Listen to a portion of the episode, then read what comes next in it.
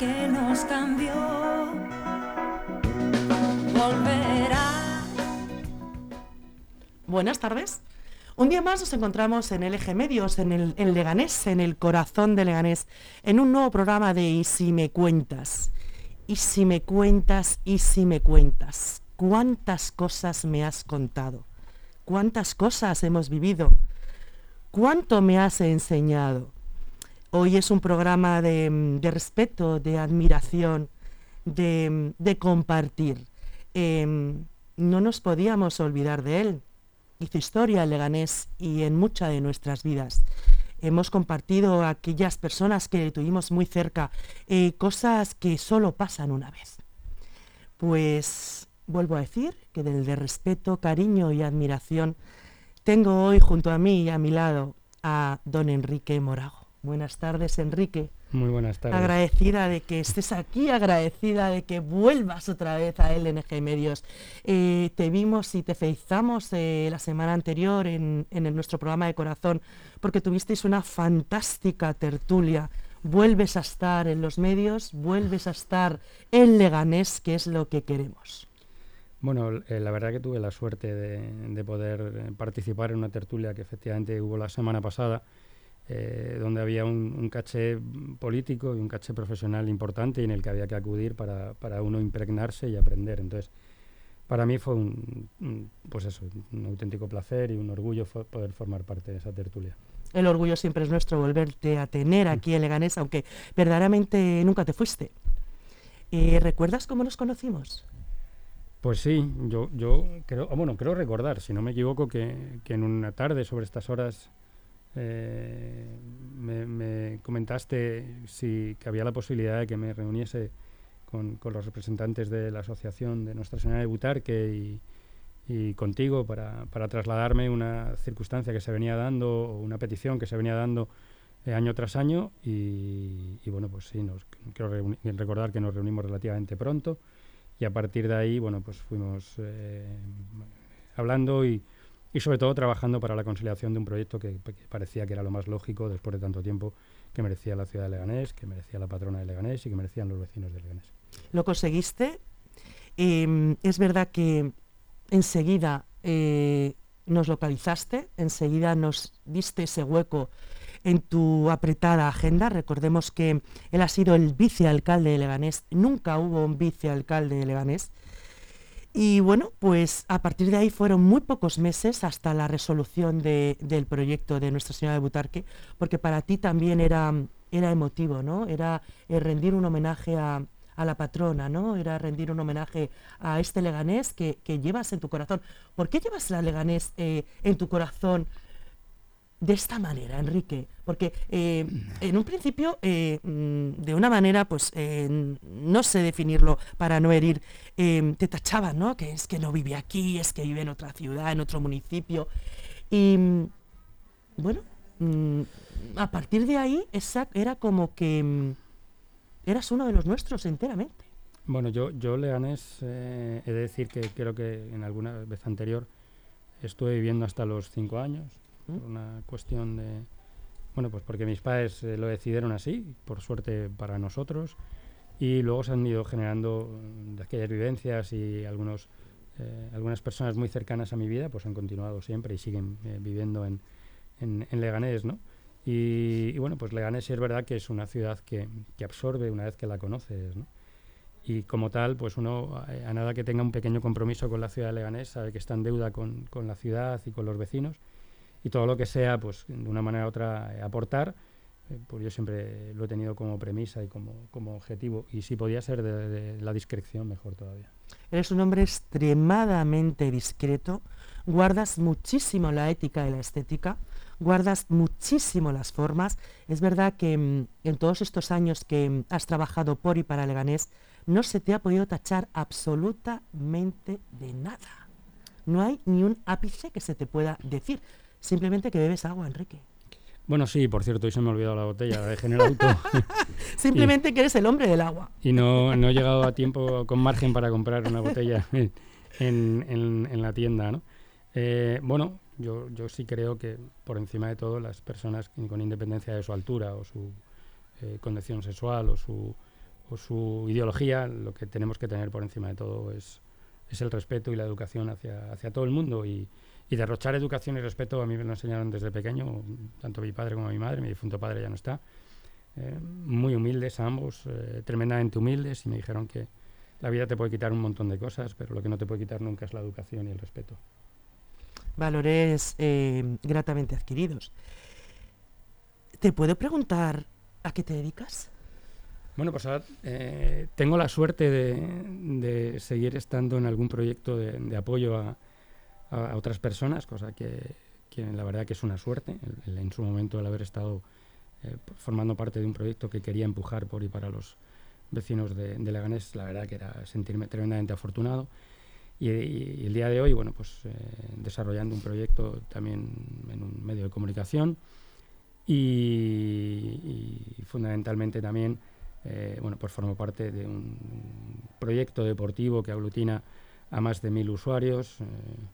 Eh, como es una, una, escuela de fútbol que, que, se, que, se, encuentra y se ubica en el, en el, municipio donde yo resido, que es la Escuela de Fútbol de Valdemoro, donde hay proye el proyecto en sí es un proyecto enriquecedor y un proyecto que, que lo que tiene que es eh, tiene tendencia a ser atrayente para nuestros jóvenes perdón y trasladarle ciertos valores.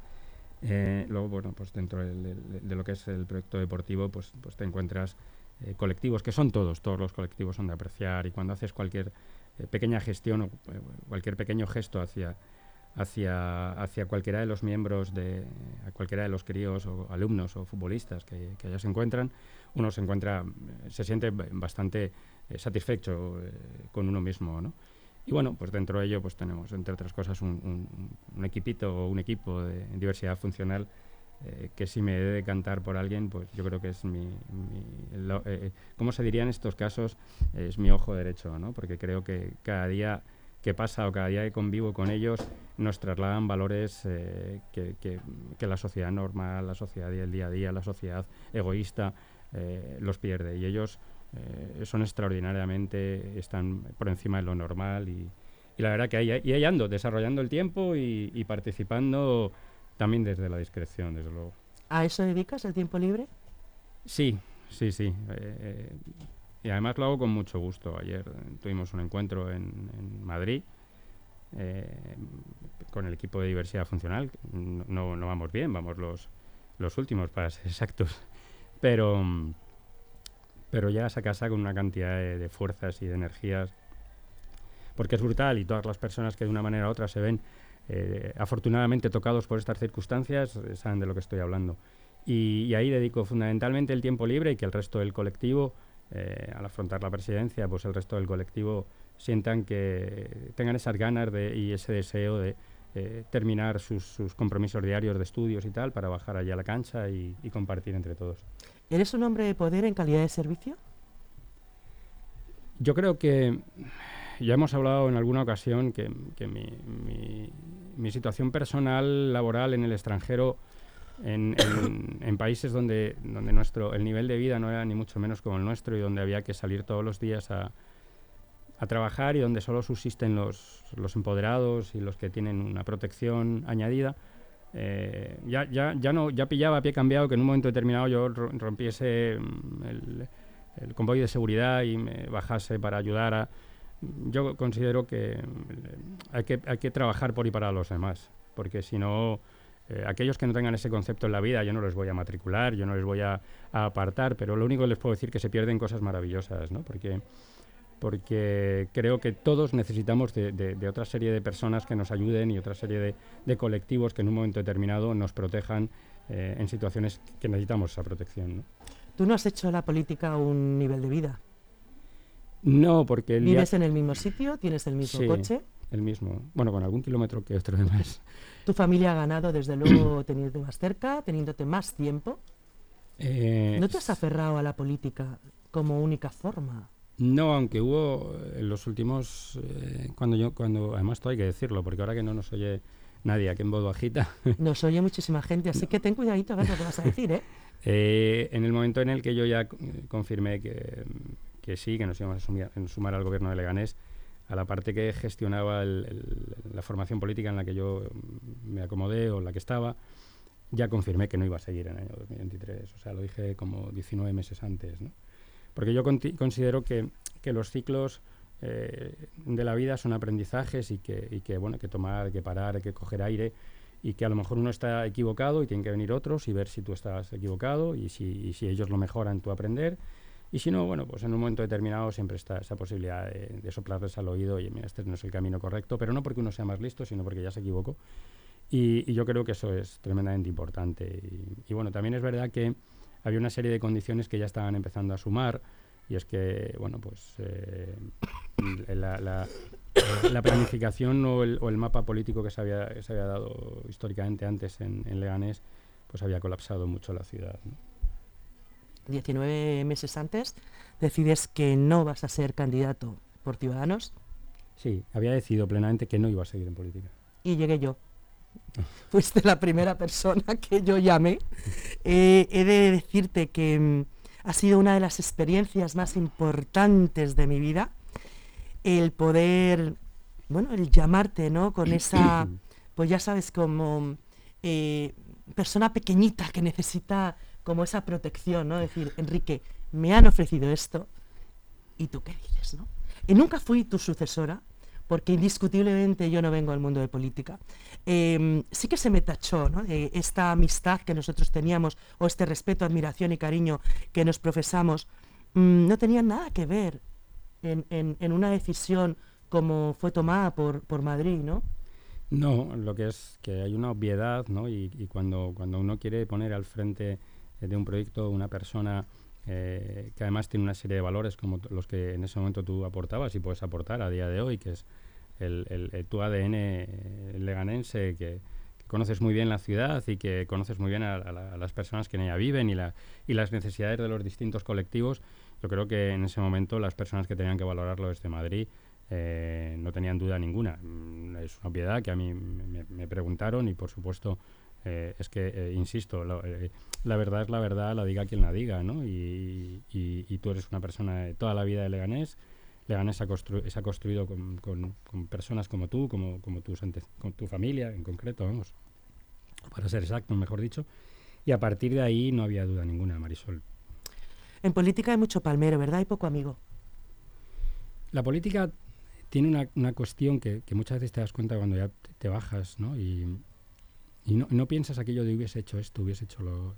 La política yo creo que está mal enfocada, Marisol. Yo creo que la política es eh, la gestión de muchos y el gobierno de unos pocos. Gestionan, se gestiona para toda una ciudad, como puede ser el caso de Leganés o cualquier otra, Valdemoro, da igual, no, no quiero matricular a nadie. Eh, se gestiona para, para, todos los ciudadanos y todos los habitantes de una ciudad, pero gobernar, gobernar para unos pocos. ¿Pero tú crees, que, tú crees que la palabra clave es gestión?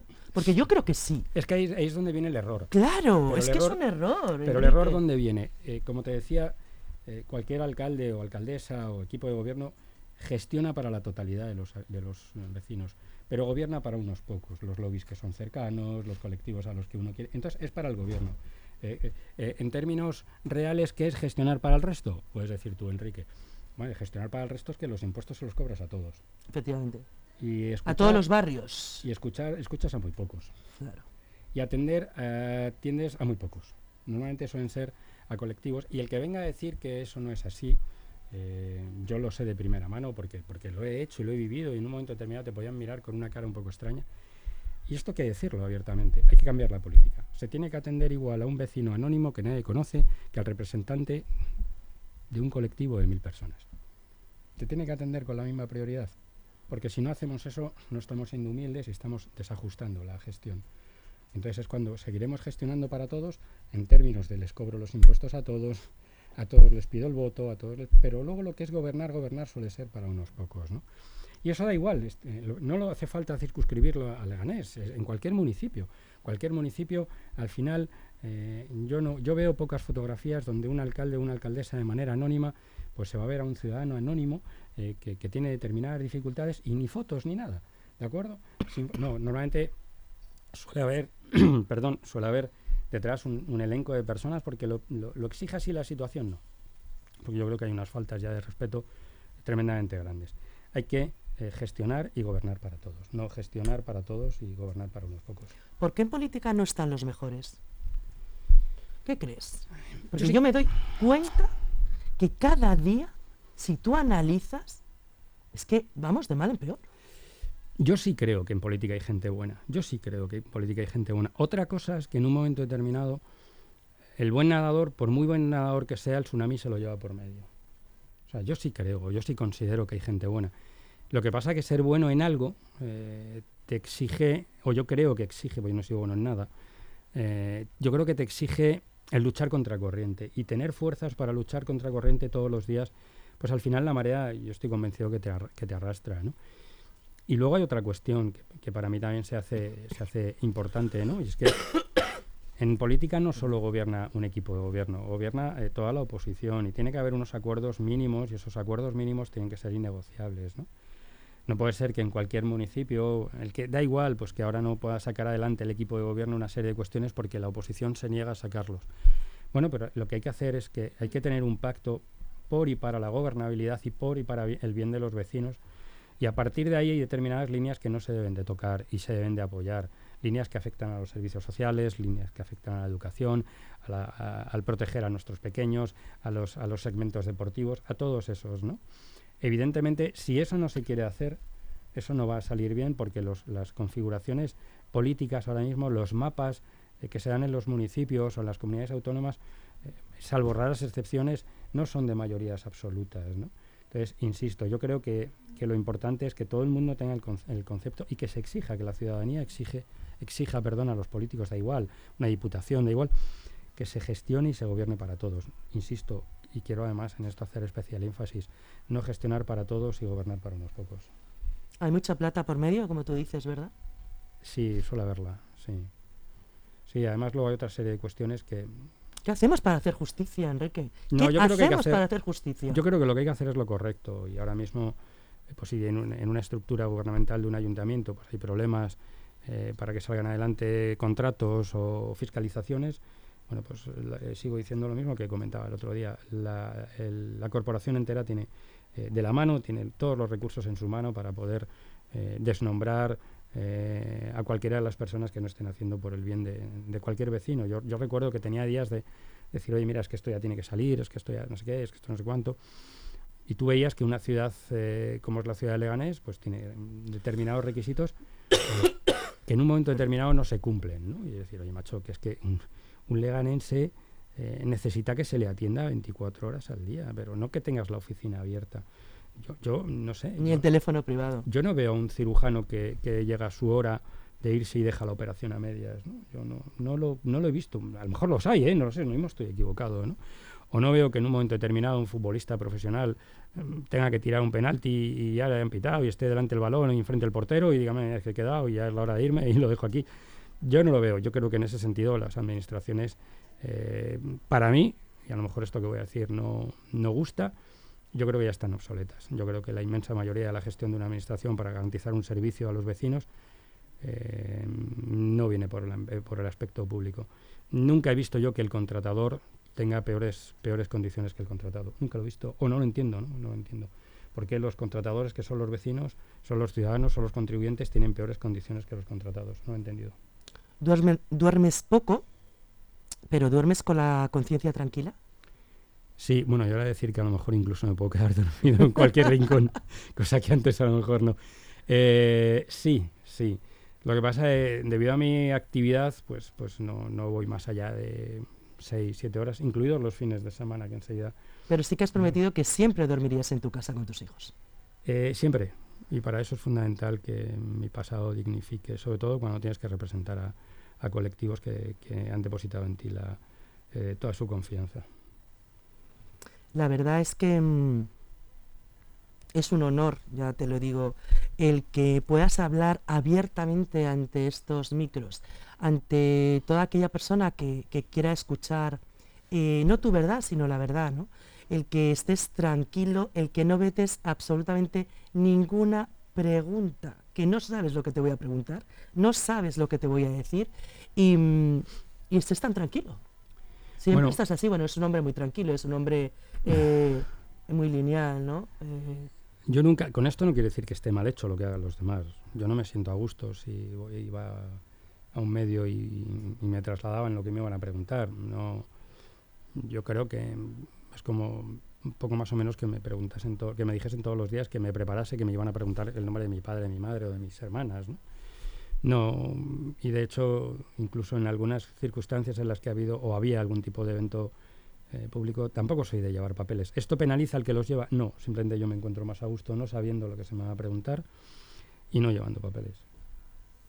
Podemos intuir que no te ha sido del todo, ¿no? Si entendemos la política por el servicio hacia los demás, mm, yo nunca me fui y el que no supo leerlo, pues es que no quería escucharlo. Era una, era una pregunta eh, que te hacían reiteradas veces, ¿no? Pero te vas de política, pero te vas de política, pero te vas de política. ¿Era, era eh, necesario que te fueras? ¿O es que eras una mosca cojonera? Bueno, eh, había una también solo ser una persona que no, no, de manera acertada discúlpame por lo de mosca cojonera no no no, solo es una persona que insisto no, no siempre de manera acertada pues pues me gusta un poco analizar ¿no? Y a mí me daba la sensación de que la política iba a ir a nivel nacional a un, campo muy revuelto y que iba a afectar hay una situación nacional que está dividiendo los pueblos entonces, a mí no me hubiese gustado estar en esta circunstancia. Puedes tú llegar y decir, joder, pues no es un acto que te honre porque podías estar ahí trabajando. No, yo creo que ahora mismo tenemos una circunstancia en la que se han empeñado en dividir a nuestro país, cosa que no voy a aceptar. Eh, y que tampoco voy a, se podía dar una situación futura en la que a lo mejor tuviese yo que, eh, negociar o, pactar eh, acuerdos con formaciones locales que a su vez sus nacionales están defendiendo la división de un país y no lo voy a aceptar para tener que negociar, no, no, no lo voy a aceptar. Mi país es mi país y lo dice alguien que estuvo mucho tiempo fuera de acá, que cuando, cuando uno llegaba allá y decía que era ciudadano español, lo protegían y cuando uno pisaba su país lo que mejor le apetecía era pasear por las calles libremente. A partir de ahí, eh, nunca puede ser, nunca puede ser eh, que el atracador tenga eh, mejor protección que el que, el que defienda a los demás, que un policía, que, no nos engañen. ¿no? Yo creo que, que lo que están tratando es de divagar y demás y demás cuestiones, pero que, que, tanta culpa tienen unos como otros. Estamos teniendo el problema ahora, que a mí ya me cansa, me raya, el problema catalán y el problema, bueno, el problema del País Vasco, pero que en un momento determinado, Marisol, esto se viene nutriendo desde hace muchos años. Es verdad que ha llegado ahora un presidente, que muy a mi pesar es el presidente nuestro, y ha puesto la guinda al pastel, pero esto ya los demás... entonces yo eh, no quería verme en esa tesitura de tener que, eh, tener que mm, tenderle la mano a aquellas formaciones que en un momento determinado eh, lo, que, lo que enarbolan es la división de mi país. Que cree, créeme, Marisol, para mí es el mejor país del mundo y he conocido unos pocos. Pues ya lo ven. Em, yo decía al principio que em, le echábamos de menos, que Leganés le necesitaba, que em, nunca se casó con nadie nada más que con su mujer. Quiero decir que es un hombre, bueno, pues que difícil de, no de convencer, pero sí de chantajear, ¿no? Yo creo que pone la verdad por bandera, que una retirada a tiempo siempre es importante, pero eso no quiere decir que sea huida, ni que haya abandonado, ni que se haya marchado. Así que contaremos con él, contaremos con los tertulianos que mm, el tercer martes, ¿no, Enrique? De eh, mes. Sí, bueno, sé que es un martes, ahora mismo lo tengo agendado, pero bueno, sí, eh, para mí, insisto, es un orgullo pues y. Podremos escucharos en el programa de, qué pasa con Leganés, ¿no? Sí, ya te digo que por mi parte es un compromiso que, que me, me siento tremendamente afortunado de poder, poder participar, sí. Pues afortunada yo, nada más llamarle y decirle, necesito que vengas a contarnos. Eh, aquí está, una vez más, como siempre, eh, ex vicealcalde de Leganés, no, Enrique Morago, ciudadano de por y para Leganés. Así que muchísimas gracias por, haber estado ahí. Em, les invito a que, a que compartan esta, esta entrevista porque em, tiene mucho, mucho trasfondo. Así que les esperamos el miércoles a la una y media en Corazón eh, con María Montero y el próximo lunes a las cinco en una nueva entrevista. Cuídense mucho y disfruten.